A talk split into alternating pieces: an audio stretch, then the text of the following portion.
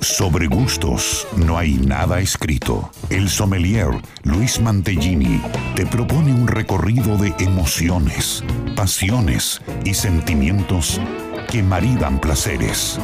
Un espacio para amantes y curiosos del vino y la buena gastronomía. Por Radio Jornada.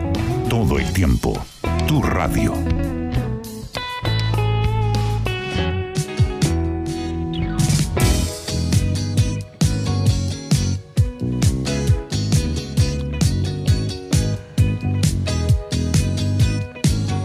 Hola, buenos días, muy buen sábado para todos, bienvenidos a este nuevo Sobre Gustos, no hay nada escrito aquí en la 91.9 por Radio Jornada como cada sábado. Y he vuelto, he vuelto, la semana pasada sí me ausenté, pero por cuestiones también laborales, pero aquí estamos para hacer un programa súper completo con muchísimos temas, con invitada, tenemos vino, ya tenemos las copas llenas, está todo listo para hacer hasta las 14 horas un programa junto a vos que del otro lado también te pido desde ya, ¿no? Que vayas tomando nota porque en cualquier momento mostramos los sorteos que tenemos para hoy que en realidad es un sábado más de estos imperdibles porque eh, vamos a ofrecer un par de experiencias deliciosas para conocer un poquito más de todo lo que tenemos en nuestra Mendoza querida.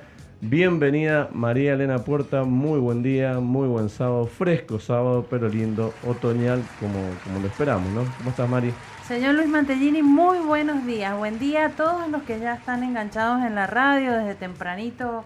Algunos empiezan a averiguar qué vamos a sortear y a preguntar cuál es la consigna, así que bueno, ya en un ratito sí, sí, porque... vamos a dar la consigna para que puedan participar de este excelente sorteo porque los que nos siguen ya estuvieron mirando más o menos en las redes y usted tiró ahí una piedrita. A mí me preguntaban desde ayer cómo, cómo hacían o qué podían hacer para ganar los, los premios que publicamos en redes ya. Y yo siempre decimos nosotros acá que para ganar tenés que escucharnos. Exacto. Tenés que escucharnos y además mandarnos algún mensajito para dar prueba de ello. Entonces allí participás como todos los sábados, todos aquellos que nos escriben para responder la consigna, para saludarnos o para hacer preguntas o participar de algún tema que vamos a charlar, ya estás participando por estos premios que ahora nomás en un ratito vamos a decir aquí. Como todos los sábados quería agradecer en este programa número 174 de esta quinta temporada, hoy 14 de mayo, a nuestros amigos de toda la familia de Boguestáfile que nos acompaña con, como siempre y, y que sigue confiando en nosotros, repito, en esta quinta temporada. Voy a pasar las vías de comunicación para que ya anoten y después de esto largo los sorteos porque en realidad tiene mucho que ver con la invitada que tenemos hoy aquí, que, gentilmente nos ha podido eh, traer estos, no sé si llamarlo regalos o, o experiencias que alentamos siempre a hacer acá, que está muy relacionada con el enoturismo aquí en la provincia de Mendoza. Así que vamos a pasar las vías de comunicación. Puedes contactarte con nosotros al 2616 83 1434, que es el WhatsApp de la radio. O si no, puedes hacerlo a los mensajes o a los eh, al WhatsApp privado tanto de María Elena como el mío para poder participar. Eh, antes de los premios voy a hacer una breve introducción de los temas que tenemos hoy. Decíamos que teníamos mucho para hablar de no turismo, tenemos mucho para hablar de bodegas, de actividades, de algo de gastronomía, experiencias que hemos estado haciendo también en la semana. Eh, tenemos vino, vamos a charlar un poquito de vino, en particular de los productos que ya tenemos servido y vamos a contarles un poco qué estamos probando. Además, hablando de no turismo, Mari, vos has estado haciendo algo así, pero relacionado al aceite de oliva, has andado por olivícolas Así ayer. he estado haciendo turismo olivícola, eh, visitando algunas empresas y ya probando eh, aceites que están recién salidos del horno eh, de la campaña 2022. Así que ya vamos a hablar de eso. Con respecto al aceite de oliva virgen extra, también vamos a tener un consejo saludable, como todos los sábados, de parte de, de autor aceite de oliva virgen extra arauco que nos acompaña cada sábado. Y he traído maridaje, que también es un, les doy un anticipo, El 13 de mayo, ayer, Sí. fue el Día Internacional del Humus. APA. Mira que, Así que, no me eh, digas que has traído algo relacionado con Obviamente. Ah, siempre con la actualidad. Y eh, ahí María Elena con la actualidad siempre nos eh, trae, nos homenajea con algo rico. Me gusta mucho el humus a mí. ¿eh? Hay gente que no, pero es muy rico. Y hay distintas formas de preparaciones Sí, también. sí, ahí vamos Eh, a hablar siempre un el poquito. protagonista esté el, el oliva, siempre también se hace más interesante. Así es. Perfecto, entonces vamos a hablar de eso. Vamos a Tengo una consigna que la vamos a dar enseguida nomás, pero quiero presentarla a ella para que ya nos metamos en el tema y nos metamos también en lo que tiene que ver con el programa de hoy, que, que tiene muchos temas, como decía, y que vamos a ir charlándolo. Bueno, eh, primero agradecerle porque siempre decimos que un sábado eh, venirse para acá, con, bueno, por ahí mm, gente que está relacionada al turismo, donde siempre se está trabajando, es bueno tener. Así que tenemos acá tiene muchos títulos, ¿no? Pero yo lo voy a resumir en hospitality, en comunicadora, o que trabaja en la parte de comunicación, relaciones públicas y también coordinadora de estrategias en lo que es turismo y restaurante de Bodega Diamantes.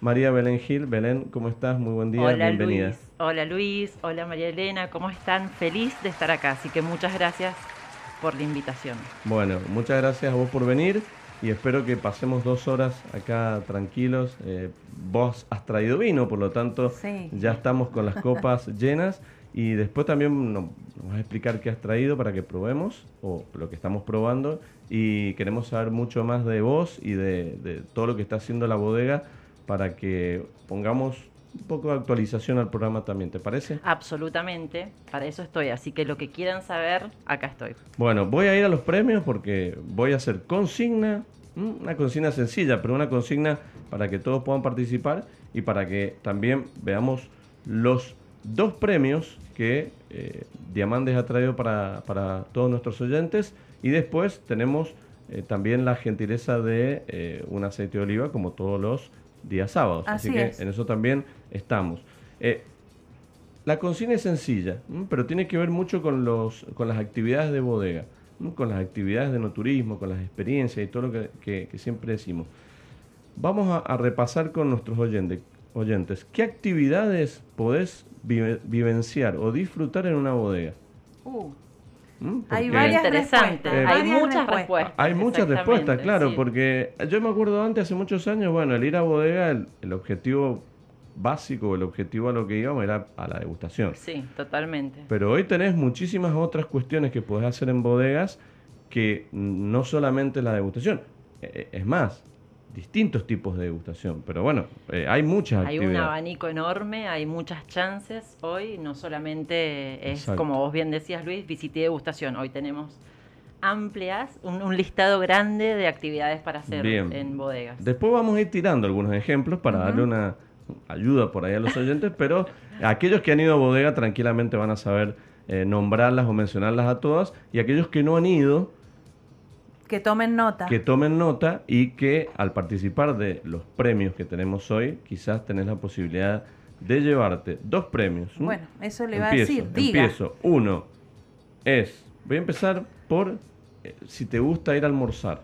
Porque yo pregunté en las redes si te gusta almorzar en bodega. Sí, ¿a a mí me no? gusta almorzar, obviamente, pero digo en bodega, porque hay gente que no lo ha hecho, entonces acá tenemos la gran oportunidad de que puedas eh, acercarte a Bodega Diamantes y disfrutar de un menú Gran Cru, ¿m? que Exactamente, después nos va a explicar de qué se trata, Muy quiero bien. el detalle de esto Claro, que incluye el que incluye menú Gran Cru. un menú Gran Cru para dos personas, ¿no es cierto? Exactamente. Perfecto, ese es un premio, o sea, es Premiazo. premiazo, un Premiazo. almuerzo en bodega Diamantes. Y la segunda, también otro lindo objetivo para ir a conocer la bodega, es una degustación premium de vinos, que también Correcto. quiero saber en qué consiste, para dos personas. O sea, dos premios que, eh, la verdad, que aquellos que nos estén escuchando empiecen ya a mandarnos el mensajito con la respuesta a esta pregunta que nosotros hacemos de qué actividades se pueden disfrutar o vivenciar en una bodega. Los premios son Los respuestas. premios exactamente. y Mira después eh, la del aceite de oliva que también tenemos. Así que bueno, vamos,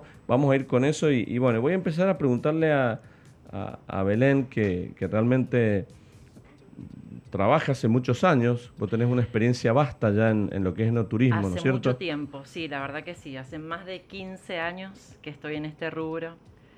Así que sí, nos conocemos mucho todos los que venimos trabajando, te diría casi desde el comienzo, desde que, por lo menos desde que Mendoza se, se convierte como un, un nicho fuerte en cuanto a lo que es el desarrollo enoturístico y que pudimos ponernos, eh, al, digamos, al, pudimos alcanzar otras zonas que ya tenían la, el enoturismo desarrollado. Así que...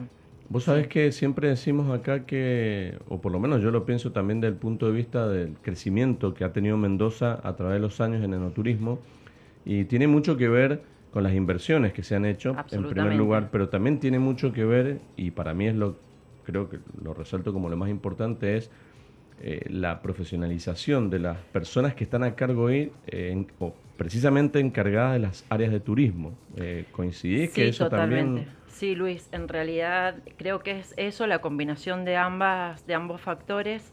Las inversiones fueron enormes, indudablemente como, como región somos muy, éramos, fuimos muy prometedores y lo seguimos siendo y por eso fue que, recibimos gente de, todas partes del mundo eh, que se animaron a apostar, a invertir en esta provincia y de ahí fue que el mismo camino nos llevó o nos forzó, nos marcó cómo profesionalizarnos en este, en este rubro.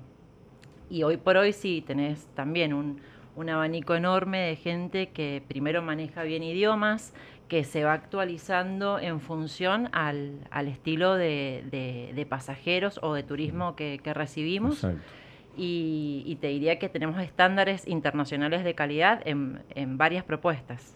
Hemos vivido nosotros, digo, hemos, yo soy más grande que vos, ¿no? seguramente hemos vivido, porque decías 15 años también, sí. entonces digo, hemos vivido mucho el proceso de esto que mencionás vos, de aquella época cuando ir a una bodega era apenas una pequeña posibilidad con, con mucha improvisación también porque precisamente no existía el personal calificado. Exacto. O sea, el personal calificado por ahí éramos nosotros que estábamos aprendiendo en el, en el intento, ¿no? Y Incipientemente. Que, exacto, exacto. Y hoy mm, todos, porque como vos decís, hay mucha gente, tengo muchos amigos, colegas que trabajan en bodegas y que tienen muchísima expertise también y tienen mucho camino recorrido creo que eso también hace que hoy estemos donde estamos, el tener que adaptarse a distintos turistas, a distintas zonas del mundo. Absolutamente. Inclusive la importancia que tiene la figura hoy por hoy del guía de turismo, ¿no es cierto? Ya sea el guía, lo que se llama freelance, que es aquel que va con todo el grupo de pasajeros llevándolo a distintas bodegas, o aquel que trabaja para una bodega y recibe al, al cliente. En realidad, eh, ambas figuras eh, terminan siendo como embajadores de marca, ¿sí? porque siempre van a relacionar a esa persona con la marca que, visitan. Entonces hoy por hoy se necesita un recurso humano eh, preparado, categorizado y bueno, Mendoza por suerte lo tiene, así que... decimos muchas veces acá también que cuando vos tenés una bodega hermosa, vos podés tener grandes viñedos, vos podés tener grandes servicios o servicios de primera línea a nivel mundial, pero si no tenés el recurso que, que, lo, que, lo, que le dé el color de la atención, de la hospitalidad, del ser anfitrión, del, del, de, estar dispuesto a, educar también, porque la gente muchas veces se educa, nos educamos mucho, pero ahí cuando vamos a bodega aprendemos un montón de cosas.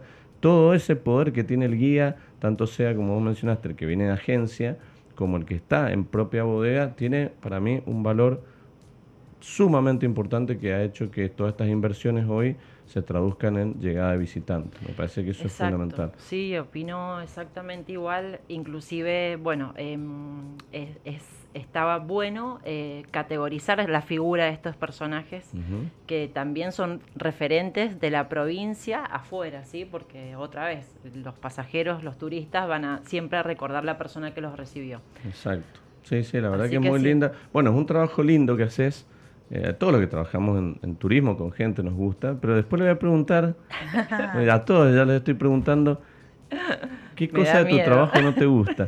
Ahora no, no hace falta, no hace falta que lo respondas ahora, porque nosotros siempre decimos, muchas veces te dicen, qué lindo tu trabajo, trabajas de esto, trabajas, estás todo el día en bodega, estás todo el día comiendo, tomando vino, estás conociendo gente, sí, todo es muy lindo, pero todo trabajo tiene para nosotros en nuestro trabajo la verdad que no nos podemos quejar porque hacemos lo que nos gusta, pero siempre hay un porcentaje mínimo de algo que te fastidia, te molesta. Bueno, eh, todos los trabajos lo tienen, así que a Belén le vamos Tengo algunas respuestas. Entonces las voy a... Yo tengo, yo tengo un mensajito, vamos a leer el primero de Sergio, que dice, bueno, que nos escucha todos los sábados, excelente sábado. No conozco Bodega Diamantes. ¿Dónde queda? Por favor, bueno, Sergio, te esperamos. Estamos en el Valle de Uco, en Tunuyán Vista Flores. Nosotros somos una de las bodegas que pertenece al grupo comercial Clo de los Siete. Así que, bueno, Ruta 40, luego Vista Flores y ahí nos va a encontrar. Inclusive, si cualquiera de los oyentes ingresan al Instagram de la bodega, que es Bodega Diamantes, Allí van a encontrar el link de reservas, dirección, etcétera. Así que más que invitados. Es una bodega preciosa, tiene una cava divina, bueno, el restaurante también. Y además que, bueno, toda esa zona, ¿no? Eh, tiene, hay, hay, un entorno muy, muy bello. Es gloriosa la zona. Eh, es una zona muy linda que, repito, para nosotros mendocinos que vivimos acá y tenemos la oportunidad de, de estar siempre cerca de esos paisajes, nos sigue emocionando y nos gusta mucho, los disfrutamos. Entonces aquellos que no han ido, también una de las actividades que podría llegar a ser dentro de las respuestas o a la pregunta que hicimos hoy puede ser admirar el paisaje. Sí. Por Porque el estar mirando, sentarse en una terraza, mirar la montaña. Yo tengo, tengo una anécdota. Cuando empecé a estudiar sommelier, el señor Luis Matellini era mi profesor. Ah, mira qué bien. Y la primera bodega que visitamos fue Bodega Diamantes. Eh, No te puedo creer. Bueno, acá estamos congregados. Exactamente. Sí, sí. Yo siempre eh, apunto y, motivamos y alentamos a aquellos oyentes que no han conocido bodegas que eh, en algún punto al principio quizás no lo han hecho porque nadie los, los empujó, los acompañó. Por ahí uno dice, no, yo a veces pregunto, ¿por qué no vas a una bodega? Y no, porque no sé, no se me ocurrió, o porque no sé con quién ir, o porque son caras, o porque. y al final, cuando te pones a ver, quizás es un poco más la voluntad tuya de no haber querido, porque hoy se puede planificar ir a una bodega más lejos, más cerca, más, más costosa, menos costosa, más económica, como quieran llamarle, y poder ir a conocer, porque se sacan conclusiones muy lindas. Eh, se aprende mucho de la historia, se aprende de los vinos. Sí, aparte, como vos decís, es una chance de recorrer nuestra provincia, aparte eh, en, distancias relativamente cortas. Estamos al pie de la cordillera literalmente. Te puede sorprender la magnificencia que tienen esas montañas. De hecho, bueno, ya te estoy adelantando un poco la pregunta que me vas a hacer, pero en esto de ir tan seguido al Valle de Uco, siempre tenés la chance de, eh, bueno, de ver algo nuevo en términos paisajísticos. Ahora que estamos en otoño es dorado, por donde lo mires, naranja, es toda una paleta de colores en, los viñedos, en, los en, en, las rutas, que tienen como esos, eh, esos túneles hechos por los árboles, que son maravillosos, así que sí. No, y, el, el, atardecer, que, que, cuando agarrás momento de atardecer, ahora que, que ya no, no hace falta quedarse hasta tan tarde, pero uno ya a las 5, 6 de la tarde empieza a, observar un cambio de colores que es tremendo. y la verdad que eso, para el que puede ir y que pueda acercarse a, Diamantes como una de las opciones, me parece que es una gran, una gran alternativa. Eh, quiero preguntarle a, Belén si dentro de la cantidad de visitantes que ustedes reciben, eh, ¿cuál sería más o menos o cuál es la proporción más o menos en, en mendocinos, en argentinos, o norteamericanos, europeos, más o menos? Buena pregunta. Bueno, eso cambió mucho post pandemia. Debo decirte que nosotros teníamos un producto también por donde nos ubicábamos que estaba bastante eh, sesgado o, eh, digamos, eh, dibujado para el turista extranjero, porque era un poco lo que venía a buscar en la zona. te diría que el 80% eran norteamericanos antes de la pandemia. Y pasó un fenómeno muy especial con esto cuando abrimos o reabrimos las puertas, eh, cuando Mendoza mm, empezó a activar eh, todo lo que era el, turismo local. Fue creo que la primera vez, mira, yo hace cinco años que estoy en Diamandes y fue la primera vez que recibimos mendocinos, eh, obviamente, ¿no? El mendocino también pudo empezar a salir, fue la primera vez que teníamos toda la bodega copada de mendocinos. Qué bueno. que sí, la verdad que fue hermoso y muy emocionante porque también fue compartir con, la gente de nuestra provincia las, las, opciones que tenemos aquí en el enoturismo. ¿Y qué, para, para un, paréntesis ahí, usted acostumbrado a recibir gente de otras partes, recibir al mendocino eh, y ver las conclusiones, digamos, de su disfrute en la experiencia? Eh, ¿Cómo, ¿Cómo lo notaron? ¿Para ustedes notaron diferencias en cuanto al mendocino con el, visitante de afuera? Mira, la verdad, diferencias eh, positivas, porque creo que mm, de alguna manera nos sentimos identificados por pertenecer a Mendoza. Entonces el mendocino estaba súper orgulloso de que tuviésemos este tipo de propuestas, porque a veces son proyectos tan grandes, tan tan, digamos, eh, en términos, digamos, de, arquitectónicos y de inversiones, que a veces alejan un poco al mendocino o al, o al nativo. Sí, tal cual. Y esta vez se animaron a visitarnos.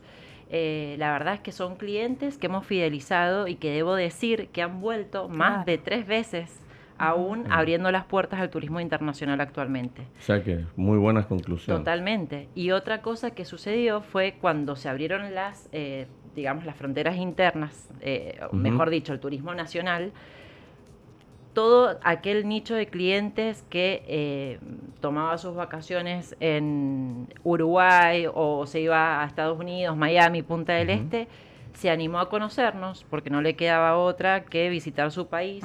Y la verdad es que en el Valle de Uco la propuesta es bastante premium, ¿sí? Entonces nos descubrieron también como, como una zona de lujo, de alta gama, donde hay hotelería de lujo y de alta gama y propuestas eh, enoturísticas y gastronómicas que van de la mano. Sí, que... Así que fue enorme el cambio. Creo que está, lo, resaltamos porque creemos también que mucha o, gran parte de los mendocinos por ahí que, gustan del vino y no se han dado la posibilidad de conocer bodegas o pasar un día en bodega, lo han tenido que hacer quizás a través de esto que hablamos de, la situación de la pandemia, pero eh, después se termina entendiendo que el mismo mendocino que ha vuelto a ir ha dicho, ah, mirá lo que tenemos acá en nuestra provincia y nunca nos dimos o no nos dimos cuenta. Sí, o no se animaban a ir porque me parece que mm, así como pasa en las ferias, que por ahí el consumidor dice, no, no voy a ir porque no soy aficionado, porque no conozco. Em, en cuanto a la visita de algunas bodegas también, porque te dicen eh, no, esas visitas eh, para nosotros son inalcanzables, pero también, eh, también las bodegas se pusieron a tono de la situación y bueno, crearon otras experiencias para que todos puedan disfrutar, bueno, de lo que cada uno pueda económicamente apostar. Exactamente, María sí. Y bueno, y por ahí uno empieza con una degustación, después vos vas a la bodega ves que el restaurante está buenísimo y ya te, te, queda eso y decís, bueno, voy a hacer un esfuerzo y la próxima voy a ir a hacer la experiencia de, del restaurante. Y, creo que, así también el consumidor se ha animado a, visitar bodegas. Yo hay gente que, que, habitualmente no iba a bodegas y que ahora es, impresionante y nos preguntan a qué otra podemos ir, qué actividades hay. Eh, ha crecido muchísimo. Sí, hubo un giro enorme, eh, inclusive gente allegada, ya sea parientes, eh, bueno, mendocinos en general, que hoy por hoy están apostando a, recorrer los caminos del vino, que realmente no, no era una opción antes. Sí, a mí, a mí me pone muy contento todo esto porque, no sé, ¿será que uno por ahí lo, lo vive más de adentro y trata de, de, expresarlo, de, de, por ahí generar que la gente se anime? Porque eh, son experiencias lindas, son experiencias nuestras. Quizá hay gente que no toma vino todos los días o le gusta el vino cada tanto, pero eso no significa que no se dé la oportunidad para ir a conocer un poco de lo nuestro. Exacto. Y creo que cuando vas a conocer de lo nuestro te das cuenta también del, valor que tenemos eh, de las inversiones, Absolutamente. de que eso no lo ves en otras partes del mundo, lo puedes ver también acá y que estamos preparados y de alguna manera entendés el fenómeno turístico que tiene Mendoza, decir por qué vienen tantos visitantes por el vino, por qué viene gente de otras partes del mundo para venir a ver las bodegas. Y, bueno, cuando vas a una bodega empezás a entender un poquito de qué se trata toda la actividad turística. Creo que ahí hay que resaltarlo. Es parte de nuestra identidad, entonces está buenísimo que nosotros como mendocinos conozcamos qué somos, qué tenemos. somos los mejores embajadores ya sea acá en nuestra tierra o afuera si viajamos, poder contar lo que tenemos, que es maravilloso. Realmente, si pensamos por un segundo más allá de las inversiones nacionales en términos vitivinícolas, las inversiones extranjeras que tiene esta provincia es enorme, entonces eso dio un vuelco fuerte para la provincia y sobre no solamente impactó en lo que es la industria del vino, sino es que en hotelería, en la oferta gastronómica, si bien no tenemos una oferta tan amplia como Buenos Aires, en términos de población también hay, ¿no? hay que destacarlo, pero eh, sabemos que hoy Mendoza tiene una oferta gastronómica interesante y cada vez va mejorando más. Todo esto lo trae la, la, viticultura, ¿sí? en realidad, y es lo que somos. Sí, tal cual, tal cual, coincido. Eh, bueno, vamos a, vamos a hacer la primera pausa. Eh, ¿Qué estamos tomando, Belén? Porque has traído un par de vinos, por ahora hemos abierto uno, hemos empezado con este, no sé eh, cómo seguirá nuestro camino acá a las 2 de la tarde, pero por lo menos ya empezamos a disfrutar de, un tinto. Exactamente, bueno, les traje un Cabernet Franc. El motivo es que es de la línea reserva, donde nosotros tenemos una, un portfolio donde destacamos varietales. Eh, este es nuestro último lanzamiento y es la segunda cosecha, así que bueno, estaba feliz de que ustedes que son conocedores eh, profesionales con paladares sofisticados puedan, puedan, conocer nuestro carnet Frank, que estaba segura que no, lo conocían. Después quiero que me indiques el tema de las etiquetas. Las etiquetas, ya le sacamos fotos, ahora las vamos a subir a las redes, pero eh, también tiene su... Mucho significado. Tiene mucho significado y cuando te pones a verla en detalle te das cuenta que son atrapantes. Al principio como que generan un impacto y después cuando las miras bien te, te empezás a encontrarle eh, cuestiones eh, muy, muy atrapantes. Muy sí, sí, vamos a hablar de todo. Bien, perfecto. Bueno, Mari, eh, yo tengo un mensajito acá, pero cierro con este y después seguimos. Julián nos dice que una de las actividades que se hace en bodega es recorrer viñedos. Bueno, sí, después vamos a hablar y vamos a, a, contar un poquito, porque quizás no en todas las bodegas tienen la posibilidad de recorrer viñedos. Algunos no tienen el viñedo en la bodega y otros sí, pero parte de las actividades que muchas veces se, se, realizan y que no se realizaban antes. No, antes no. Antes como que estaba medio prohibido o no se le daba mucha bolilla o tampoco se, se sabía qué mostrar en el viñedo porque es verdad, vos creías que tenías que ser agrónomo para mostrar un viñedo o no tenías la información. Claro, nosotros cuando íbamos...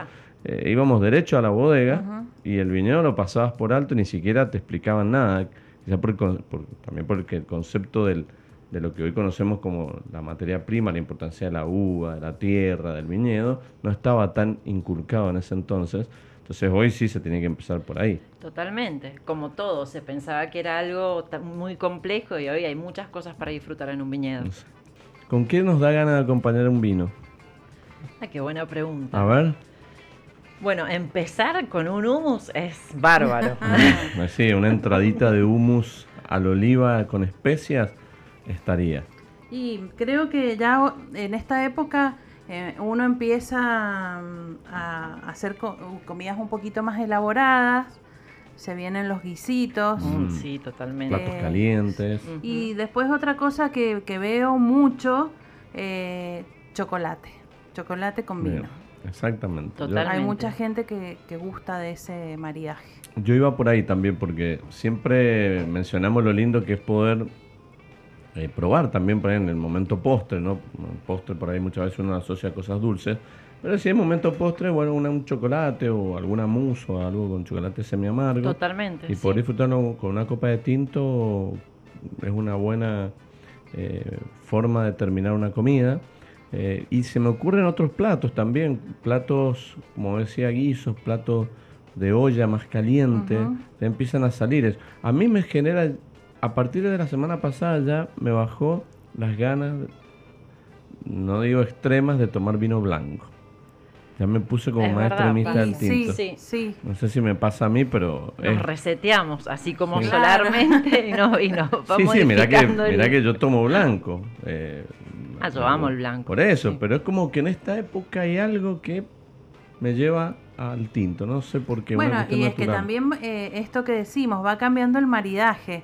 Entonces, por ahí a un plato mucho más preparado, eh, acompañarlo con un vino tinto. Igual hay vinos blancos Acá en la mesa hay uno que, que, para un principal aguanta... ¿Sabes para qué se me ocurre este sí, que tenemos acá? Por un locro. Bueno, ah, sí, totalmente. Ayer fui a comer a la Melesca mm. y comí... Mm, eh, ay, se me locro. fue. No. Ah. Eso por no convidar, ¿ves? Eso pasa por no convidar. No, no te sobró nada, pues no trajiste eh, un Comí un pastel de choclo. Oh.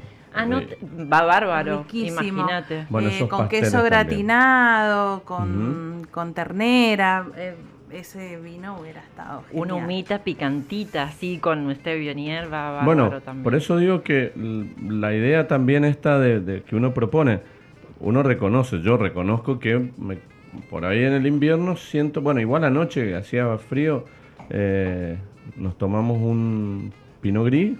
Ah, mira. Con un humilde salmón a la parrilla que hice. Ah, humilde, Sí, una simple papas a la parrilla, un salmoncito, pero quedó muy bien porque, bueno, tenía ganas. Podríamos haberlo hecho con tinto, pero estuvimos en la duda y pusimos blanco.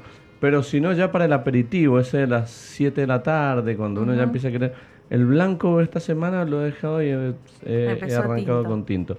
De todos modos, está buena la propuesta de animarse, eh, ahora que empieza el invierno, a, con la llegada de los platos calientes, platos más calóricos, eh, también tener la opción de hacerlos con, con, con un contraste de temperatura, está Exactamente, con blancos que, que, no hace falta que estén tan fríos tampoco, porque ya de por sí, eh, ahora con la temperatura, no digo temperatura ambiente, pero tener un vino blanco sacado o puesto recién de la heladera nomás con un toque fresco, ya se puede disfrutar muy bien. Sí, sí.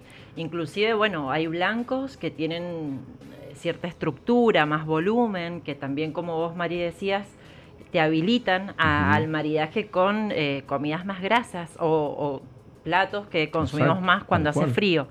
Entonces está bueno esto de abrirnos a las experiencias y no sesgarnos en que es bueno o, o, tinto blanco, o, ¿no es cierto? Sino es que, bueno, a, ver, ir probando, jugando a ver también con nuestro paladar. Sí, sí, tal cual. Creo que hay variedades de uva que eh, hoy el, vino blanco argentino está pasando por un momento extraordinario, tanto sea los varietales como los blends. la verdad que hoy tenemos una calidad, tenemos una, un stock tan competitivo en los blancos a nivel mundial que mm, creo yo puede hacernos disfrutar de cualquier tipo de combinaciones.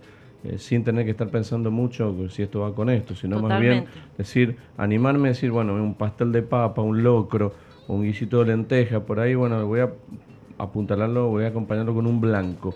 Bueno, veamos qué, eh, qué, podemos sacar en, concreto de esto. Bueno, Mari, contanos qué hiciste, así ya eh, explicamos a nuestros oyentes qué estamos comiendo, porque eh, algo que vos llamaste sencillo, como siempre, pero que está esa, sencillez que se traduzca en, sabor, porque la verdad que está muy, pero muy sabroso. Bueno, em, la, es una pasta de garbanzos, eh, se llama humus porque humus significa en árabe garbanzo.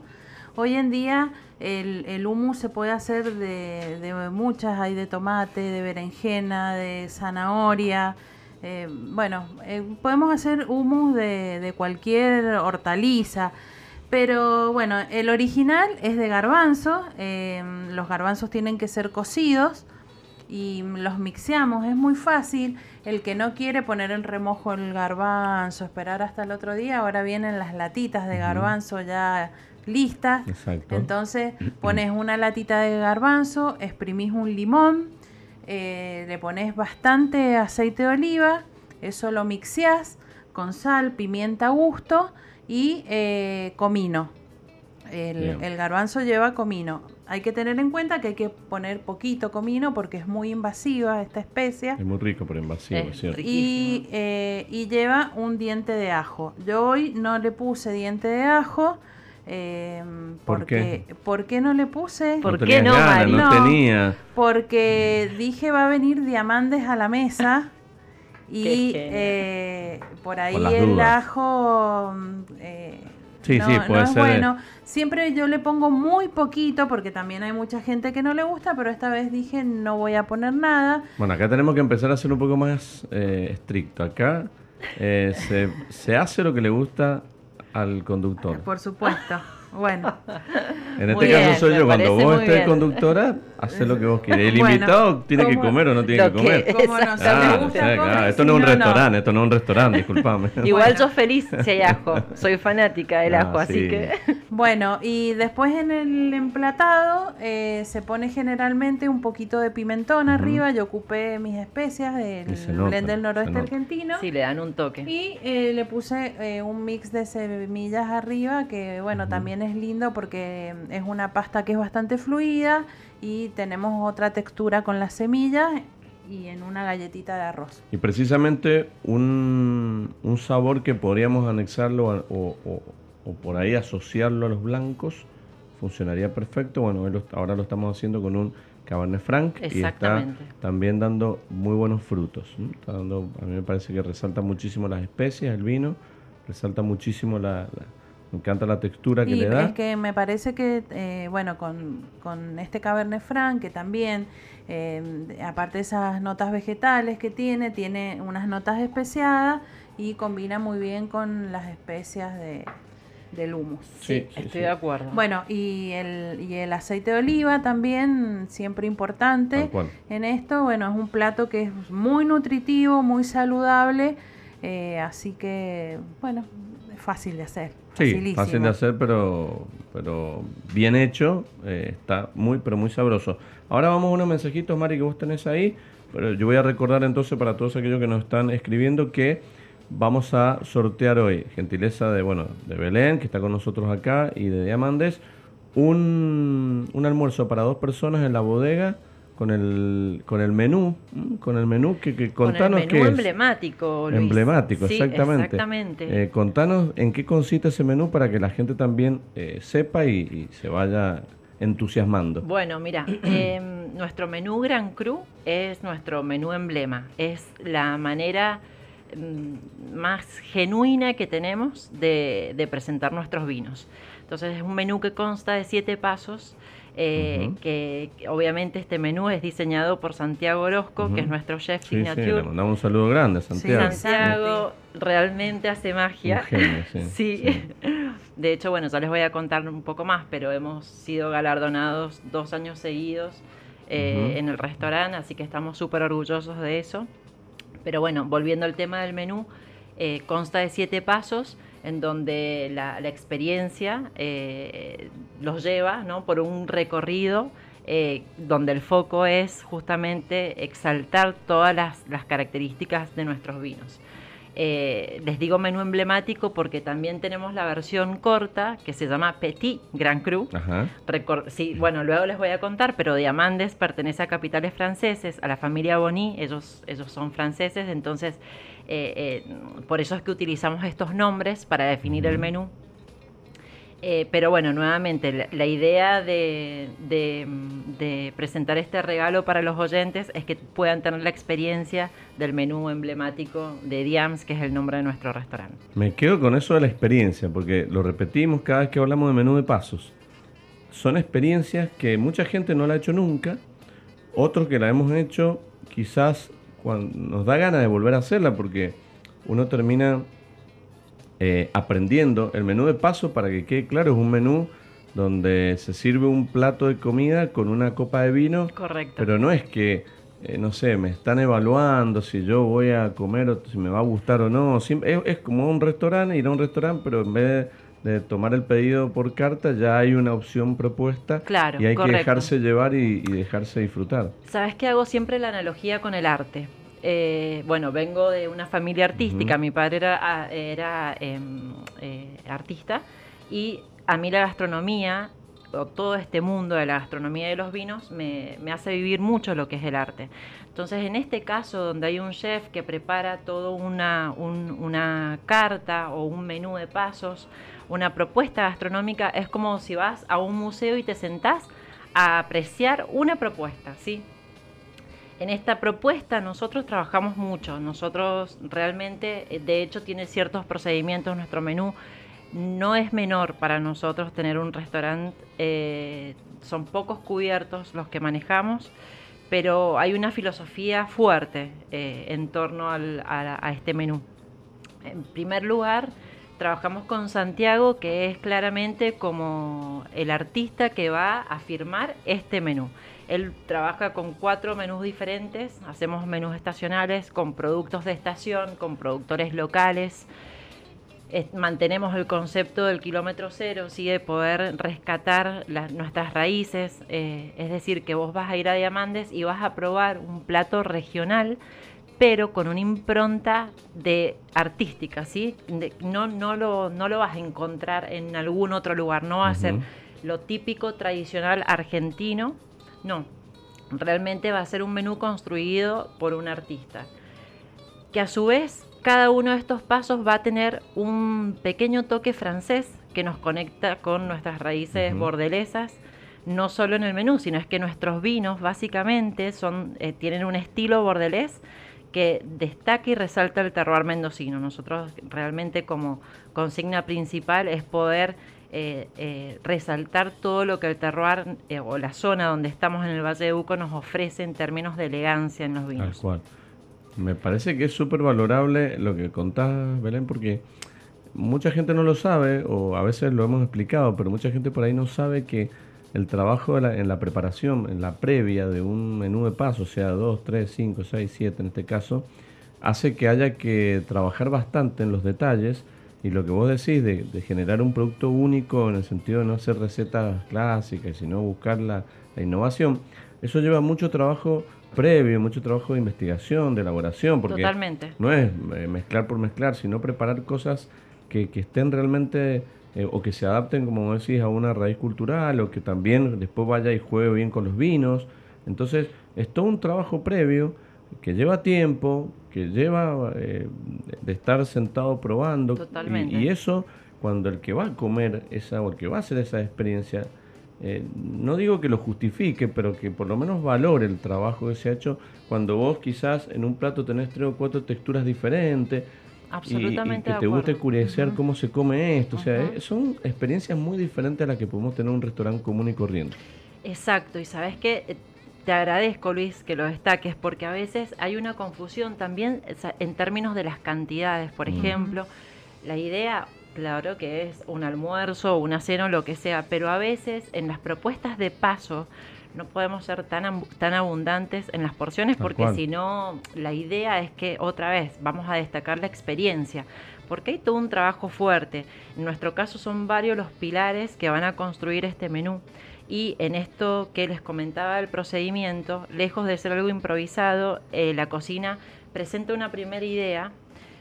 Luego de esa primera idea lo degustamos. La, primera persona en este caso a la que le presentan el menú es, a mí. Em, bueno, junto con el chef, lo que hacemos es terminar de ajustar eh, algunas características del plato en términos estéticos y de maridaje y después este menú se presenta a la familia Boni. La familia Boni es quien va a ajustar finalmente este menú para que se, para que pueda ser lanzado al público. Entonces, realmente improvisado tenemos muy poco. Hay estos procedimientos, estos protocolos. Sabemos que los franceses tienen una larga historia, eh, no solo en la, en la industria del vino, sino también en la gastronomía. Entonces, eso es lo que les queremos ofrecer. Estamos muy ligados a lo que es el concepto de la bistronomía entonces queremos ofrecerles algo completamente distinto, algo que en el UCO por lo menos, o tener una impronta, una identidad fuerte. Eso, en eso para eso trabajamos. Y repetimos que la eh, experiencia del almuerzo, que, que, nos está contando Belén y que estamos sorteando hoy para que alguno de ustedes se vaya a disfrutar allí con, con una acompañante, con una persona, puede hacerlo, es decía, el complemento es el paisaje, el entorno, ustedes, la gente que te atiende, Santiago que está en Cosí, todos también te generan la experiencia completa, eh, que por ahí vos no la vivís. Cuando salís a comer un lugar o vas a entrar a la entrada que en una hora y media, estás saliendo del restaurante, o te estás yendo a tu casa o a las dos horas. Acá vos vas, no sé, la gente llegará 11, 12 y se quedará hasta las 5 o 6 de la tarde. Sí, sí, tenemos distintos horarios y en esto de la experiencia se acerca Santiago a tu mesa, te cuenta el por qué por qué diseñó este plato, cuáles son los ingredientes. También lo interesante, que no es muy visto todavía aquí, es que mm, si bien eh, buscamos no perder lo genuino del producto, aplicamos algunas técnicas de la cocina molecular también, entonces Ah, realmente es muy interesante a nivel gustativo, a nivel eh, estético, es todo un recorrido y cada paso tiene una historia. Que re- por eso lo, hago la analogía con el arte porque Santi diseña este menú contando una historia. Sí, y eso, y eso creo que también es, suma a las experiencias que es que además de ir a comer y todo esto que estamos hablando, también aprendes de gastronomía. Sí. Porque aprendes, te llevas muchos tips. Bueno, Santiago eh, explica muy bien, tiene mucha paciencia, una persona que realmente hace llegar su, su, su, su conocimiento y Sí, su sabiduría sí. para que lo pueda entender cualquiera.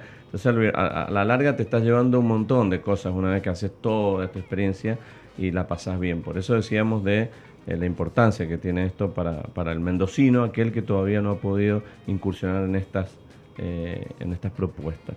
Eh, bueno, y la otra, el otro sorteo, ya vamos con los mensajes, es el menú. Eh, perdón, el- la, la degustación. degustación. La degustación. Exactamente. Bueno, la degustación creo que merece la chance de ir a visitarnos. Hablábamos recién de la riqueza del paisaje y la arquitectura de Diamandes. En esta propuesta de la degustación premium se incluye la, la visita a la bodega. La bodega en el 2011 gana una medalla de oro internacional que es otorgada por el Great Wine Capitals, que es esta identidad, eh, perdón, esta entidad que eh, otorga premios del enoturismo en, en el mundo, ¿sí? a las distintas regiones vitivinícolas. Nosotros ganamos esta medalla de oro en parques, arquitecturas y jardines y nos convertimos en su momento en la bodega más bella del mundo y la primera catedral vitivinícola. Entonces, realmente eh, goza de una arquitectura muy brutalista, muy magnificente, ¿sí? muy, muy imponente. eh, que se, se amalgama, se mezcla con el medio ambiente, no, no resalta de una manera grotesca, por, por decirles, y que todo el recorrido realmente es sorprendente, porque, bueno, como, como les decía, goza de una arquitectura maravillosa. Y finalmente terminamos con una degustación de cinco vinos. En, en esta propuesta eh, se puede pasear por nuestro portfolio y ver la identidad de estos, de estos eh, estilos bordeleses con terroir mendocino que les comentaba. Esto se acompaña con unos quesos eh, argentinos. También el chef hace como una selección de quesos de distintas regiones y los ofrecemos en la degustación. Entonces, básicamente, lo que estamos sorteando son los dos productos regulares más fuertes que tenemos en, en turismo en este momento en Diamandes. Qué ganas de ir, ¿no? Eh, Bueno. Mande mensaje. Eh, sí, sí, ahora mando en la pausa, voy a mandar uno con otro nombre, obviamente, a ver si podemos ganar. Bueno, vamos, teléfono, vamos con Luis. mensajes, Mari, yo tengo Sí, algunos acá. Bueno, hola Mari, Luis, que tengan excelente mediodía. Soy Celina. En las bodegas hoy se puede hacer de todo. Eh, distintas modalidades de degustación, visitas, almuerzos, tardes de té, eh, picnic, cosecha durante la vendimia, clases de cocina, elaborar tu propio blend, alojamiento, espacios de arte. En algunos ca- eh, casos también se degusta algún aceite de oliva. Eh, tengo otro mensajito de Débora que dice, buen día, las actividades que se pueden realizar en una bodega son muchísimas. Cosechar, hacer tu propia etiqueta, recorrer viñedo en bici, eh, algunas tienen restaurante, eh, después hacer el recorrido de la bodega para enseñar sobre todo el proceso de la uva hasta que llega el vino a la botella, eh, música clásica, eh, a veces películas también, estos programas que, que hay. Y mm, cabalgatas y trekking son otras posibilidades. Ajá. Después, Judith nos dice, una de las experiencias en bodega es ser enólogo por un día. Ajá, mira. ¿Cuánto sabe este público, por Dios? Bueno, Sí, Muy bien. sabe. O, o han ido o han googleado. Yo calculo que han ido, ¿no? No, deben haber no, no, ido. Sí, sí. Y acá también Judith dice que en relación eh, a lo que hablamos, le gustaría expresar que si bien es cierto lo que hablan en relación al turismo y lo que significa Mendoza para el mundo, una vez pasada la pandemia, no creo que se considere al mendocino o al argentino. Debería haber una diferenciación de precios todo el año para la gente local.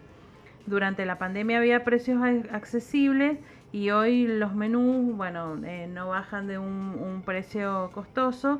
Eh, pagamos eh, como paga un extranjero. Debería cuidarse el público local, ya que en la pandemia fue el apoyo al, turismo interno. Es mi humilde opinión. Gracias por, por tu opinión, Judith. Muy bien, Judith. Sí, sí, yo creo que bueno, lo hemos hablado alguna vez acá y lo hemos tratado y es algo que eh, es una cuestión obviamente de, políticas de bodegas también, porque hay bodegas que tienen sus opcionales, otras no. Eh, también entendemos que, bueno, en un país donde hoy no hay casi referencia de precios, también encontramos muchas diferencias entre bodegas, almuerzos, visitas, en precios. Y la verdad que sí, en realidad a uno le gustaría que en muchas bodegas tuviesen un precio mucho más acomodado para el argentino. En realidad eh, yo siempre digo que son experiencias que cuando uno las puede hacer, eh, las tiene para invertir en eso. Es, como una... A ver, no digo para... Eh, no estamos hablando de hacer esto todos los fines de semana, ni, ni cinco o seis veces al mes o tres. No, es una vez cada tanto, como para, en, vez, no, digo de, de, hacer otra cosa, buscar un día, un fin de semana y hacer esa inversión linda, pero, pero pasar un momento y, y casi, te diría, medio día eh, en una bodega. Parece que por ahí va la cosa. Sí, y además no olvidar que hay distintas propuestas, como en todo, ¿sí? Eh, realmente hay propuestas que son súper accesibles para mendocinos, para eh, argentinos, y también hay otras propuestas que también son accesibles para mendocinos o, o nacionales en general, pero que tienen otros precios. Sí. De todas maneras, me gusta destacar esto que dice Judith de, mantener un, no, no, les digo un tarifario exclusivo mendocino, pero sí una atención especial. Y nosotros, no, es cierto, desde Diamantes, cada vez que nos consultan, eh, sí, lo, lo, mantenemos porque valoramos muchísimo y es cierto que cuando abrimos las puertas, luego de la pandemia, el mendocino apostó por nosotros y nos gusta mantener e-, esa conexión. Sí, tal cual. Sí, me parece bien. Sí, sí, me parece. Dice, buen día, escucho el programa hace un tiempo y hoy con especial atención por encontrarse excelentes profesionales y embajadores de nuestra industria madre como Luis, a quien tuve de profesor, bueno, eh, y mi querida amiga Belén. Saludos, excelente programa como siempre, Romina Ivanusic.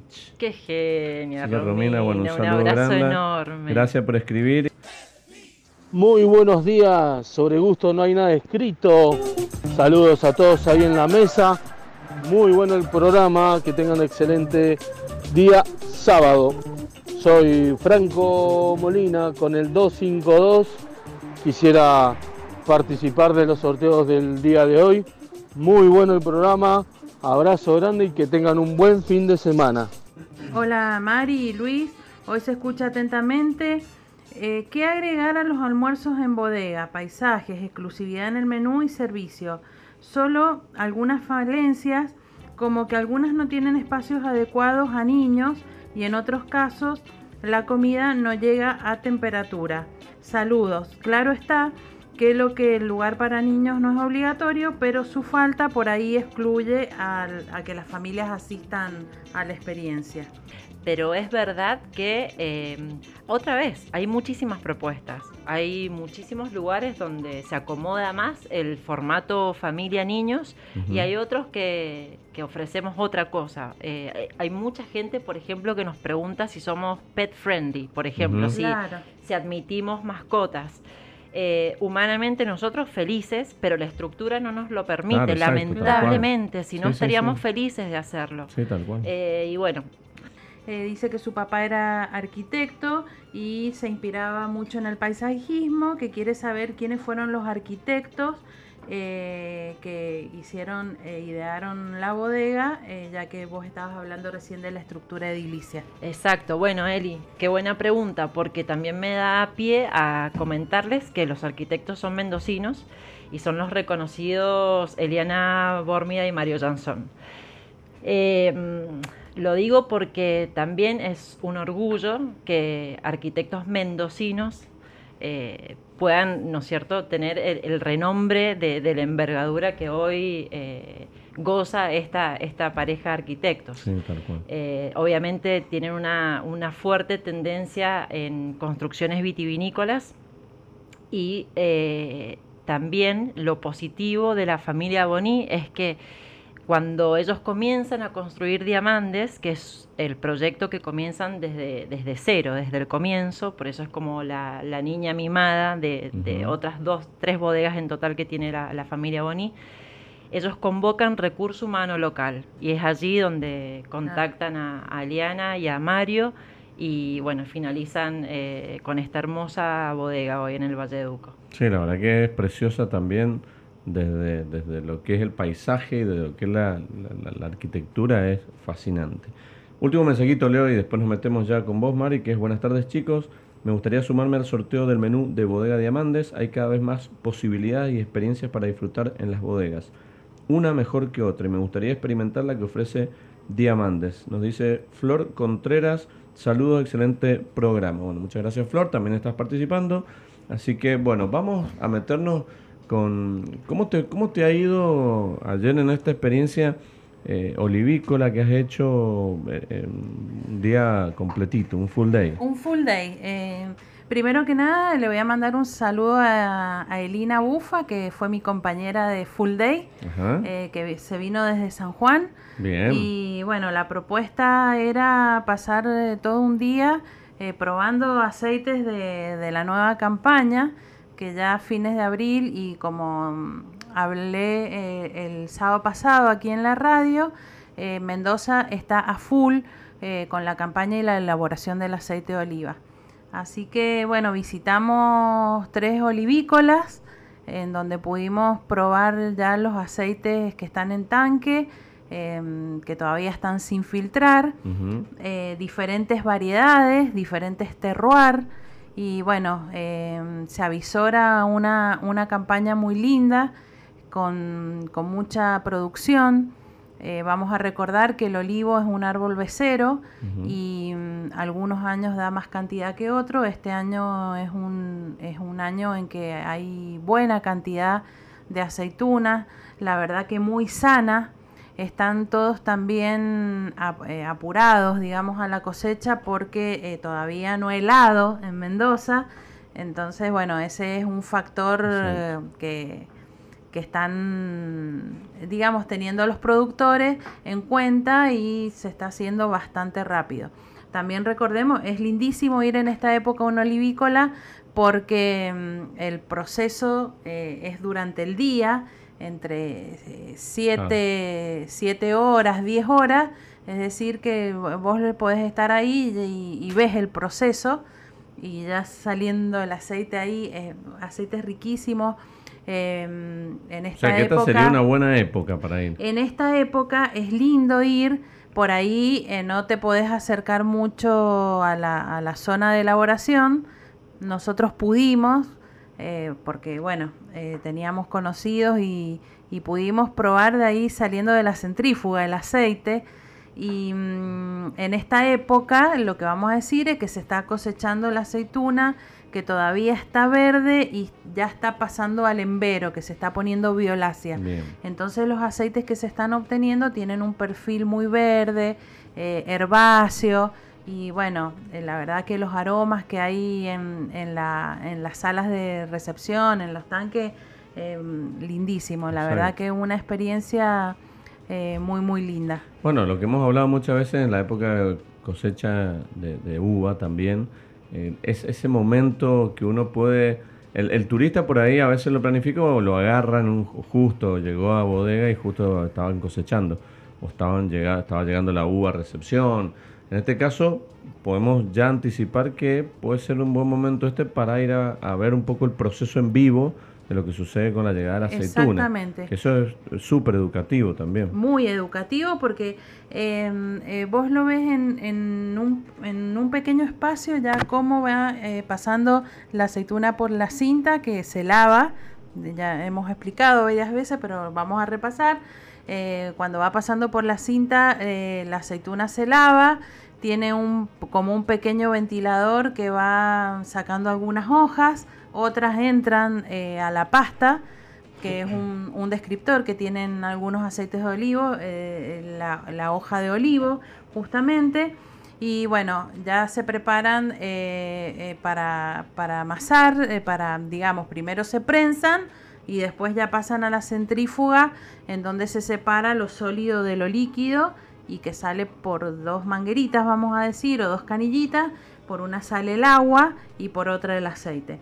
Es un proceso continuo, eh, mecanizado, así que que no tiene ningún agregado químico, es la de la aceituna a la botella, en, la misma línea. ¿Sabes por qué digo que es educativo, que es como el vino? ¿no? Tanto el, proceso de elaboración de vino como el proceso de elaboración de aceite de oliva son tan sencillos.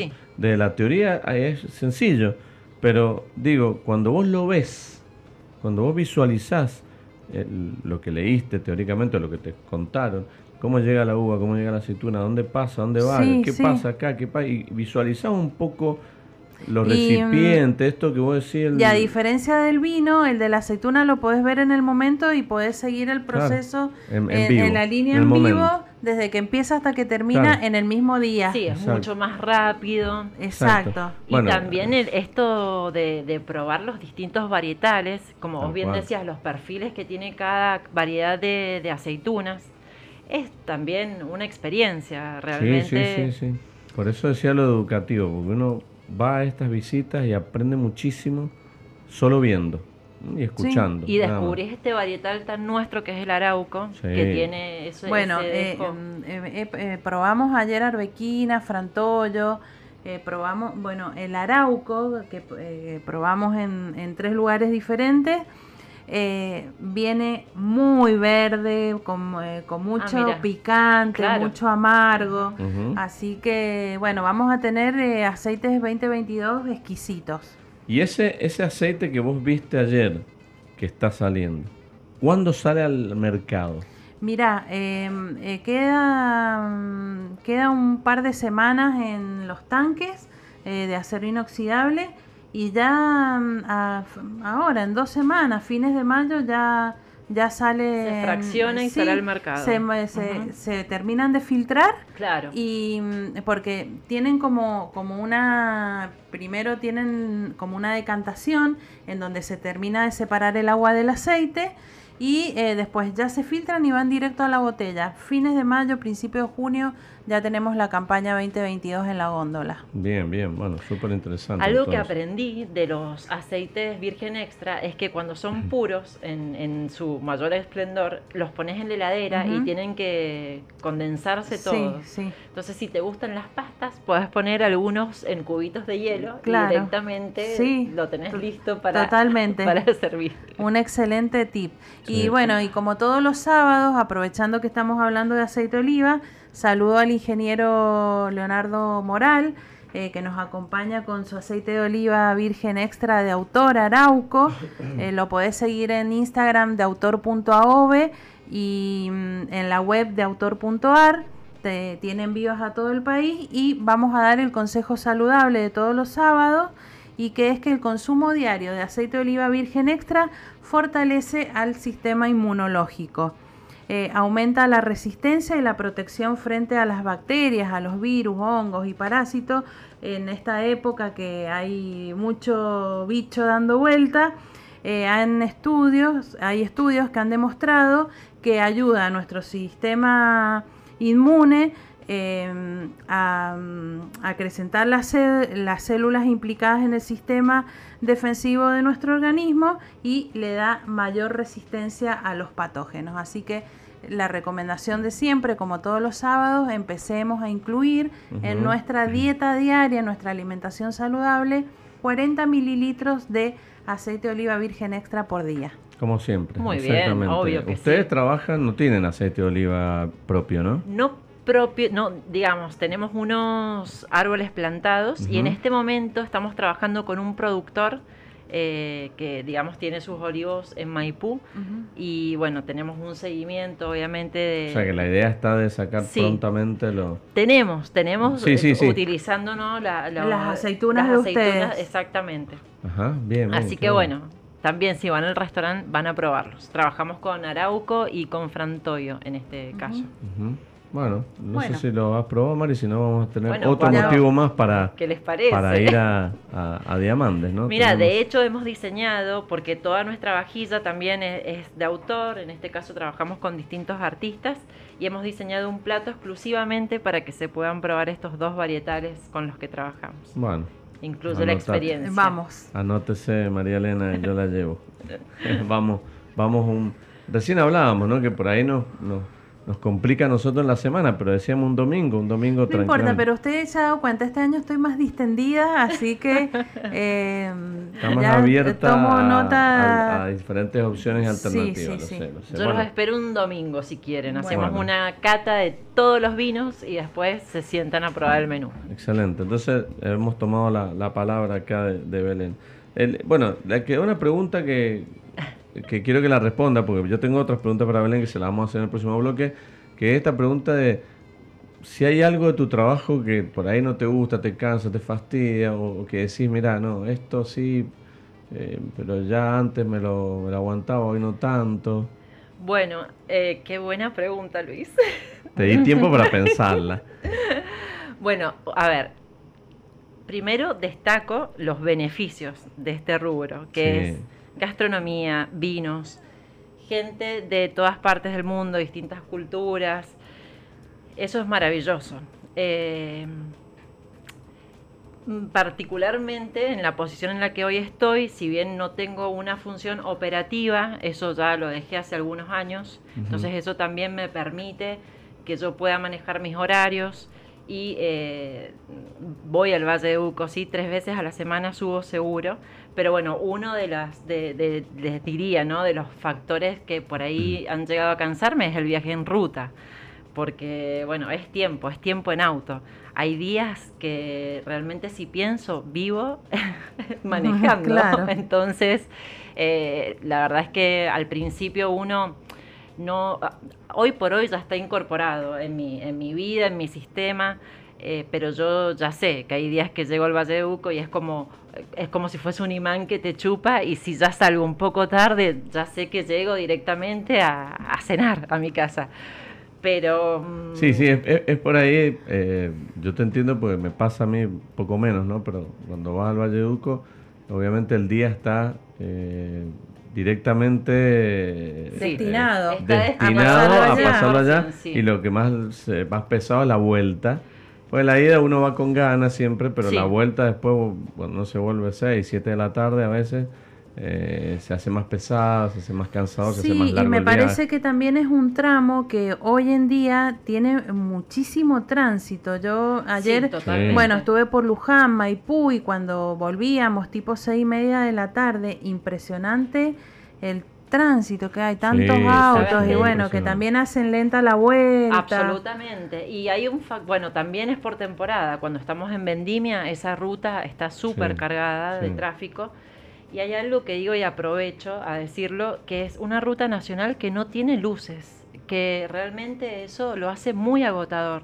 Sí. Gran parte de todo lo que es el recorrido desde el Valle de Uco a la ciudad no, está sin luminarias y me parece sumamente peligroso para una ruta que tiene eh, la importancia que tiene la ruta 40, ¿no? Sí, Eh, sí, la ruta 40 también hay parte que está bastante fea también, digamos que hay bastante... eh, Sería buenísimo que eso mejorara un poco porque Sí. cambiaría también la calidad de aquellos que vamos a que viajamos para, para trabajar en el sector. Sí, y después sabes lo que pasa también, que, que me, me ocurre cuando muchas veces transito esa ruta, que todavía hay muchos autos, hay, hay muchos autos, primero a mucha velocidad, y después por otro lado tenés autos que no están en condiciones de circular por esa ruta. Absolutamente. O sea, no están en condiciones de circular por ningún lado. Sí, Con no, luz, no tienen luces de atrás, Sí, eh, o no tienen una luz de... Y eso te puede generar después un accidente. Entonces también los controles, que yo siempre digo no están mal, pero bueno, eh, así como te obligan a hacer las RTO y todas estas cuestiones, o ves autos transitando y decís esto no puede estar andando en- una ruta así a 30, 40, Sí. Eh, en, una ruta tan transitada como la 40, también pasa. y los ves, los ves, yo los los ves. veo cada vez que Sí, la sí, sí, transito. sí, tal cual, y el mismo. peligro eso en la noche es que realmente no los ves hasta corta Sí, distancia. sí, por eso es que eso complica más la vuelta, pero bueno, son estas cuestiones que, que decíamos que, que- que llevan a que nuestro trabajo sea eh, es tan lindo porque trabajar para la gente o con la gente siempre termina siendo gratificante. Sí, totalmente. Bueno, te, esa sería hoy por hoy la respuesta ¿no? más importante que podría decirte que puede ser algo agotador. Eh, y, mm, el resto creo que mm, también ya se ha transitado tanto y también eh, ha, cambiado tanto eh, esto de lo que es em, las propuestas que hoy podemos ofrecerles al público, que mm, desde mi lugar no, no te puedo decir que hay algo que me molesta realmente. Sí, sí. tal eh, cual. Creo que ya no es aburrido como antes. Es como la experiencia, uno ya empieza también a, comprender situaciones. Lo hablamos la otra vez, no sé, la impuntualidad que te puede generar cuando vos tenés preparado un evento o una Eso sí, muy bien. Mira, son cosas que se me olvido. o alguien que te, te, reservó un almuerzo y no fue y no te avisó. Eh, bueno, Mira, la verdad que sí, sí, totalmente, tenés razón, estoy de acuerdo. Hoy también, eh, digamos, prueba error, se han tomado ciertas medidas y se, va, se van aplicando algunos criterios, algunas políticas de cancelación que nos ayudan a cubrirnos ante esas eventualidades. Eh, pero bueno, como yo me he despegado un poco de la operación, tengo un equipo a cargo sí que, que, se hace cargo de estos, de este día a día, y ahí sí te puedo decir que esto puede llegar a ser bastante agotador, porque además, si bien es un rubro maravilloso, recién lo destacábamos, pero es cansador porque siempre tenés que estar con una sonrisa, siempre tenés que estar eh, es servicio, claramente es servicio. Entonces, sí, sí, es servicio desgastante y eh, bueno, eh, cumple una función vital y primordial para esto que hablamos recién de hacer sentir como un comensal, un Absolutamente. Y sí, no siempre nos puede encontrar con buena cara. Y para eso trabajamos. Y fíjate que es como el ejercicio de la profesión que a pesar de tenés que tener un corte diplomático, un corte ¿no? de, de, buenos modales. Por eso son posiciones que requieren muchos muchos talentos. Sí, sí, tal cual. Y talentos innatos, exactamente. Sí, sí, pues si por ahí un mal gesto, una mala cara, una mala respuesta, arruinas todo un Nos ha pasado, Luis, sí, nos ha pasado. Tal cual nos ha pasado. Que, y aparte, haber trabajado mucho en un producto, en un concepto, posicionarnos y que de repente teníamos un recurso humano que no le gustaba lo que estaba haciendo, que también es, valorable o es entendible. Eh, y sí, que por ahí eh, al atender el cliente no tenía el mejor trato y después ese cliente cuesta mucho recuperarlo. Tal cual. Entonces... Sí, el servicio requiere de mucha administración de energías, de mucha... Eh, de mucha esta predisposición y actitud siempre, si no ah, podemos decaer un segundo y quizás decaemos en la mesa que no correspondía o que después no vuelve más. Porque hay gente que lo puede entender como comensal, a veces uno, no sé, te atienden, no digo mal, pero bueno, no te sonrieron y a veces uno, lo puede hasta entender porque está en el rubro. Pero hay gente que no, quizás una no sonrisa o un gesto mal hecho y no vengo más. Y es, que es un riesgo, correcto, es un riesgo. Y hay todo atrás un montaje enorme, una marca. Y bueno, son riesgos que hay que, hay que cuidar. Sí, sí, y hay comensales también que son ah, sin duda. muy sensibles o han nacido para molestar en los restaurantes. eso, ¿Qué te parece? ¿sabes? Yo siempre digo que hay, hay, gente que nace con un ADN jodido para todo. Pero sin duda, es impresionante. Es, como la catarsis en donde sea que estén. Yo ahí les digo al equipo que eh, siempre el ejercicio de no tomarse las cosas personal y entender que, que, a veces, bueno, sí, eh, nos va a tocar lidiar con este tipo de clientes. Seguramente. Y que no es, em, digamos, someterse al cliente, sino es que es buscar la, la mentalidad más estratega de decir eh, cuánto, cuánto voy a perder yo si entro en una discusión versus cuánto voy a ganar si directamente dejo pasar eh, la, no es cierto, todo con sus límites, ¿no? Sí, sí, sí, el, cliente no siempre tiene la razón, que en los últimos años en este desarrollo del enoturismo, con, con tantos servicios, tantas actividades que preguntábamos nosotros al principio del programa, se pueden hacer en bodega, Qué importante es la flexibilidad, ¿no? Sí. En el, en el esquema de negocio. Sí, mira, eh, siempre se puede ser flexible. Obviamente que eh, la rigidez te lo va a dar la, rentabilidad de lo que, digamos, estás manejando. Pero volviendo a, esto de, hacer atenciones o precios especiales, por ejemplo, para, para mendocinos o para locales, siempre yo digo que con preguntar no, no cuesta nada y el no ya lo tenemos. Así es. Eh, nosotros desde Diamandes siempre procuramos darle una atención diferenciada al mendocino, así que eh, nada, para nosotros es un placer que, nos visiten y, aparte que nos conozcan. A ver, yo también me refiero a esto a la flexibilidad en, el sentido de, muchas veces, eh, no sé, eh, alguien va a hacer una degustación y bueno, son estos cinco vinos y no se puede mover estos cinco vinos no sé, quizás por ahí alguien te dice, mira, bien el punto. podré probar porque, no sé, ya o podré probar este, porque este lo, tomo siempre o lo compro, pero podré cambiarlo por algún, no sé, Cabernet Franc. Y que, que vos digas, sí, como no, no hay problema. Por supuesto. Que esas cosas que son pequeños detalles, pero que a la hora de, la, comodidad del visitante, es como decir, mira, eh, vamos a probar el Malbec o el Cabernet Franc y vos decís, bueno, mira, Malbec por ahí mm, no tengo muchas ganas de probar hoy, pero quiero probar Cabernet Franc. ¿Se puede? Sí, claro, que sí. Sabes que nos, nos ha pasado bastante de, por ejemplo, algunos comensales que no toman vino tinto y que piden vinos blancos. Por suerte, Diamandes eh, realmente pone mucha energía en sus varietales blancos. Tenemos tres, pero lo que hacemos es ajustar esta propuesta de, menú maridaje con los vinos blancos que tenemos. Y también, bueno, tiene que ver cómo el, esquema de trabajo que mantiene cada área o cada bodega. Nosotros somos bastante, en realidad tenemos eh, productos bastante exclusivos en cuanto a la atención. No somos masivos, no trabajamos como... O sea, que un servicio personalizado. Sí, la verdad que sí, Luis.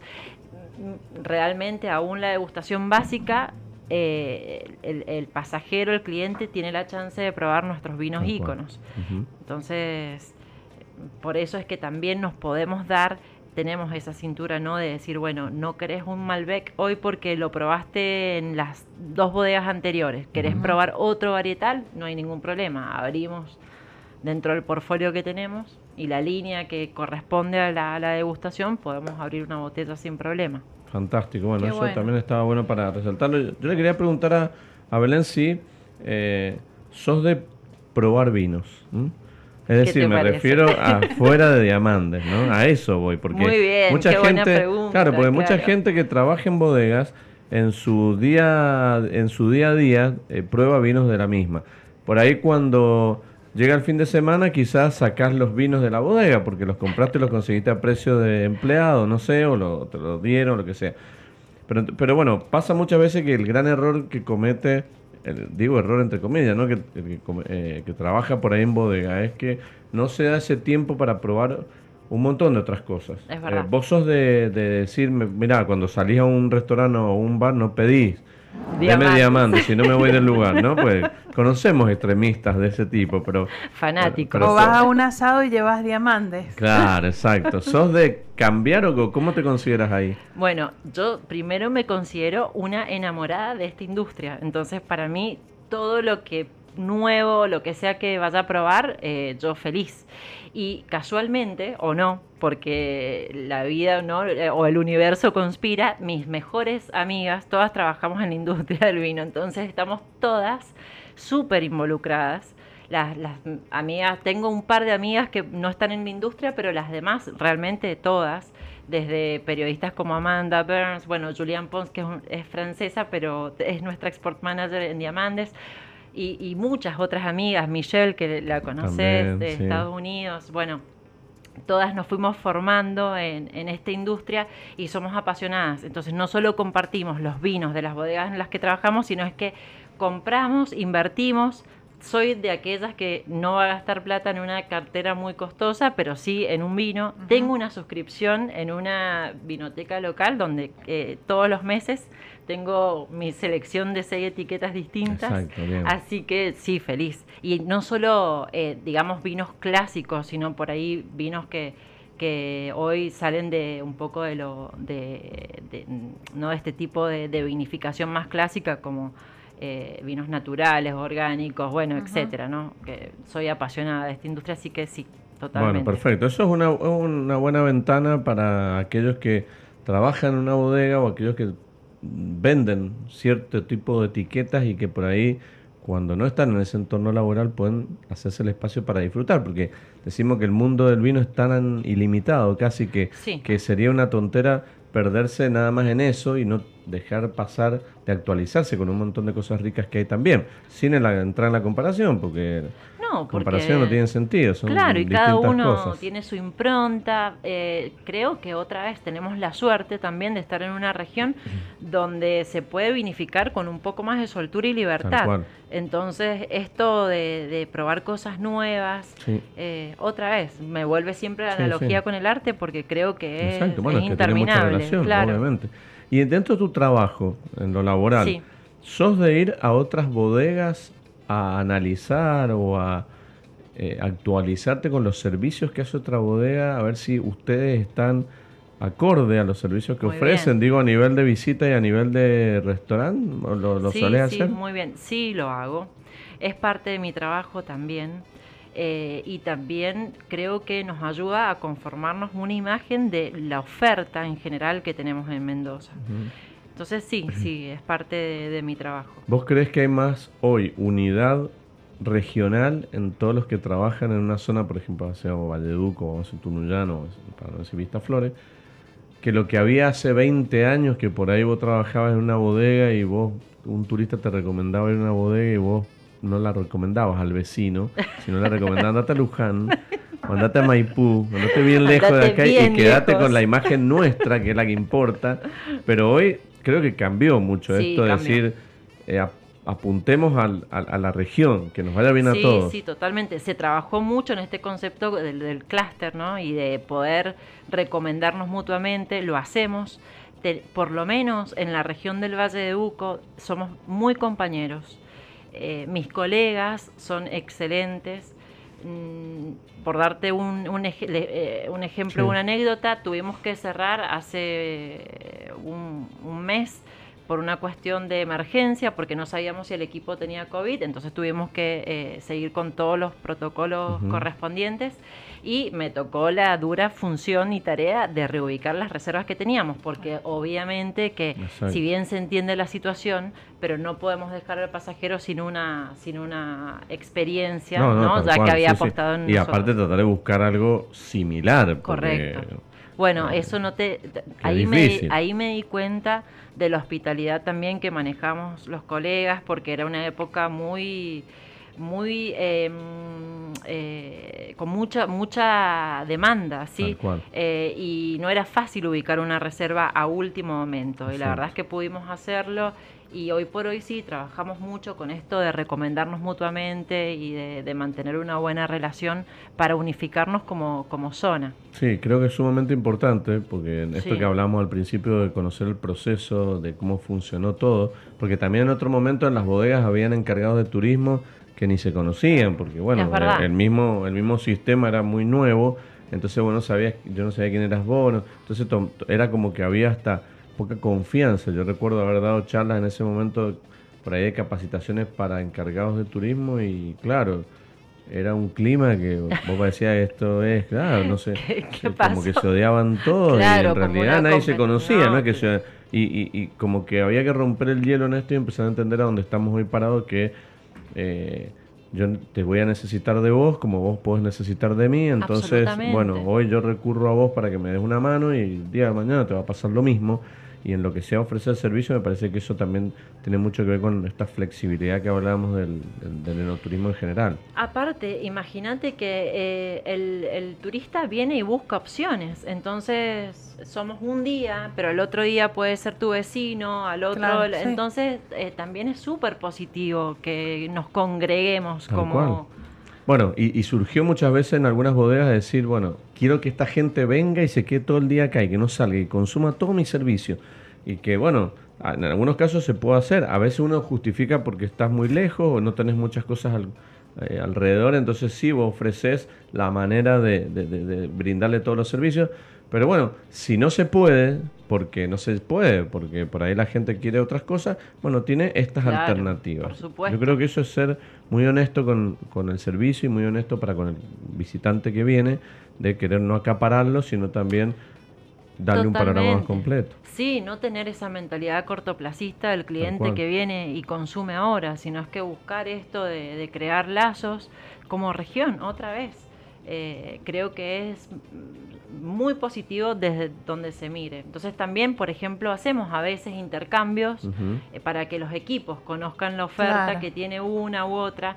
A veces la operación y, las temporadas lo hacen difícil que se pueda efectivizar ¿no? E, esta actividad, pero eh, es algo que siempre están en mente y en ese aspecto siempre hay buena predisposición de, cualquiera de los colegas. Eh, nos están preguntando, por eso eh, sí, claro, recuerdo el tema de la etiqueta. Bueno, mira, las etiquetas están inspiradas en la perfumería francesa.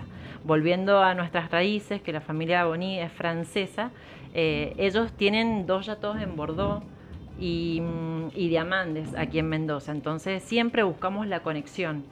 Eh, el mismo nombre ya nos va a, dibujar el camino por donde vamos a transitar, ¿no? Diamantes es un juego de palabras entre diamante y Andes. Y, y bueno, y eso hace ¿no? que nosotros no solamente eh, ofrezcamos todo lo que, digamos, este, este estilo bordelés, sino es que destaquemos todo lo que tiene que ver con la elegancia, sobre todo la elegancia del terroir, sobre todo justamente no tapar ese perfume, esa, esa, digamos, expresión de la tipicidad también natural que nos ofrece la, región, eh, y es por eso que las etiquetas reflejan esto de la perfumería, ¿no? Haciendo eh, honor a estas notas tan sutiles que que refleja el Valle de Uco. Preciosas. Yo no tengo idea de marketing, siempre lo digo, no soy buen observador, pero cuando uno realmente observa, precisamente cuando uno tiene la posibilidad de estar frente a las etiquetas y las mira bien, empieza a encontrar algunas algunos puntitos interesantes que por ahí no los entendés, ahora como vos los explicaste, claro, entonces uno como que lo empieza a comprender el mundo de las etiquetas y de los nombres es tan lindo en, en todas las bodegas en general que tienen su historia, su, sus porqué. Y creo que eso también le da riqueza al vino, porque más allá de cuando uno lo toma, está por ahí investigando, le llama la atención un número, un nombre, un, color y todo eso también forma parte de lo que uno toma, ¿no? Sí, totalmente. Aparte ahora hay tanta variedad eh, de etiquetas como de estilos de vinos. Entonces, bueno, creo que sí son, marcan una identidad. Pero bueno, respondiendo a la pregunta de Marino, es, tiene que ver con esto. Bien, perfecto. Bueno, no pregunto más, no hay más tiempo. Se acabaron, las preguntas para mí. Después te, las, te daremos en otro momento que vengas. Feliz. Eh, y, y me gustaría obviamente que eh, bueno, si nosotros vamos a coordinar, eh, hoy día con Mariana nos vamos a juntar para coordinar la fecha de lo que vamos para allá, lo vamos a marcar, te vamos a avisar y después contaremos la, la, experiencia nuestra ahí. Eh, algo más, nada más, ya está. Ya, está, porque ya son las 2 de la tarde y 2 de un minuto vamos a dar los ganadores de las experiencias. quién ganó el premio. que calmen la ansiedad porque vamos a empezar por el aceite de oliva virgen extra, gentileza de autor, un arauco, se lo va a llevar, eh, para que por acá lo había notado, se lo va a llevar Franco Molina. Mm, Franco Molina, felicitaciones, te ganaste el oliva que ya María Elena se va a poner en contacto contigo para poder eh, entregártelo. Vamos con la degustación, mm, la degustación premium de vinos en bodega Diamantes. Una super degustación. Super degustación, que si no tiene con quién ir, porque es válido para dos personas. Podemos acompañarla. o alguno de los dos para acompañarla. Es para Elisa Figueroa. Mm, Elisa Figueroa, felicitaciones, te llevaste la degustación Ya después te vamos a contactar y pasarte el voucher que, nos ha entregado Belén para que lo tengas. Y el almuerzo, también para dos personas, el, menú... Eh, Gran Cru. Gran Cru, que explicó detalladamente y la verdad que dejó esa cuestión ahí de decir qué, qué más vendrá. Este menú de siete pasos es para Flor Contreras. Flor Contreras, también felicitaciones por eh, llevarte este, esta, esta linda experiencia. Muchas gracias a todos realmente porque siempre decimos, hay gente que, se queda fuera de los premios y bueno, tenemos dos, tres, cuatro, cinco premios, hay mucha gente que participa, pero la próxima semana vendremos con muchas más opciones. y hemos tratado de leer Sí, sí, sí. Muchos, muchos mensajes han quedado sin leer. muchos que nos han mandado saludos, que los hemos anotado, pero por ahí no los hemos mencionado. Pero bueno, como siempre, muchas gracias. Un programa de dos horas que se vuela. Se vuela, siempre, Se impresionante, vuela. Y no sí. es porque estemos tomando vino, es por No, el y tiempo. con el humo Bueno. de mar. Y con el humo de mar y todo se vuela. Eh, bueno, eh, Belén, muchísimas gracias por eh, haber estado, por habernos acompañado. Es un gran placer, obviamente que eh, Gracias gentileza, gracias a todo el equipo de, de- de bodega también, porque sé que eh, siempre están cuando por ahí uno necesita alguna mano, alguno necesita alguna información. Tanto Santiago, bueno, Ramiro, Ramiro también, también, sí. Ramiro siempre están ahí a disposición, así que un gran placer haberte tenido acá en representación y bueno, ¿cómo te sentiste? Yo feliz, el ¿La pasaste placer bien? fue ¿La mío. pasaste bien? Amé el programa, todo. Ustedes son unos genios, lo Bueno, más. eh, te sentiste cómoda. Muy cómoda, Bueno, ¿qué te parece? Falta un sillón nomás, lo que ya nos falta traer los sillones de allá, eso podríamos traerlo acá y lo instalamos. La próxima. ¿Cómo está? Así que, eh, y bueno, lo que necesites de este espacio, como siempre, cuando tengas que comunicar algo o algo nuevo que salga, un cambio de Les menú, voy a lo que traer sea, novedades. siempre nos puedes avisar y que nosotros podamos actualizar. Gracias, Luis. Bueno, gracias a vos Feliz de haber pasado este tiempo con ustedes. Muchas Bueno, gracias. Muchísimas gracias, buen fin de semana. Gracias. Gracias Héctor del otro lado por la operación. Mari, muchísimas gracias nuevamente por todo haber estado, por haber hecho esta cosa rica y, y haber disfrutado de otro sábado más en compañía tuya. Bueno, junto a Belén hemos hecho un gran programa, la verdad que nuestros oyentes están felices. Eh, disfrutar de este fin de semana que se viene por delante. Hacer un guisito, a descongelar guisito de lenteja Sí, o algún locro que parece tenga del año bueno. Va a pasado. ser Sí. un, va a ser, va a estar fresco este fin de semana, así que bueno, a disfrutar de todos estos placeres. Y que no falte el y vino. como no siempre, bueno, un placer estar acá con usted, Bueno. señor Mantellini. Bueno, excelente, Mari. Bueno, eh, vamos a despedirnos con un brindis. Eh, como digo siempre, mi nombre es Luis Mantellini y hemos hecho un lindo programa en estas dos horas de sábado. Hoy, repito, 14 de mayo, programa número 174. Agradecemos a todo el equipo y familia de Boga Staffile por acompañarnos en este quinto año aquí por Radio Jornada. Como siempre les digo, recuerden que no hay vinos mejores ni peores, sino que hay vinos que te gustan más o que te gustan menos, porque sobre gustos no hay nada escrito. Exacto. Salud chicos. Salud.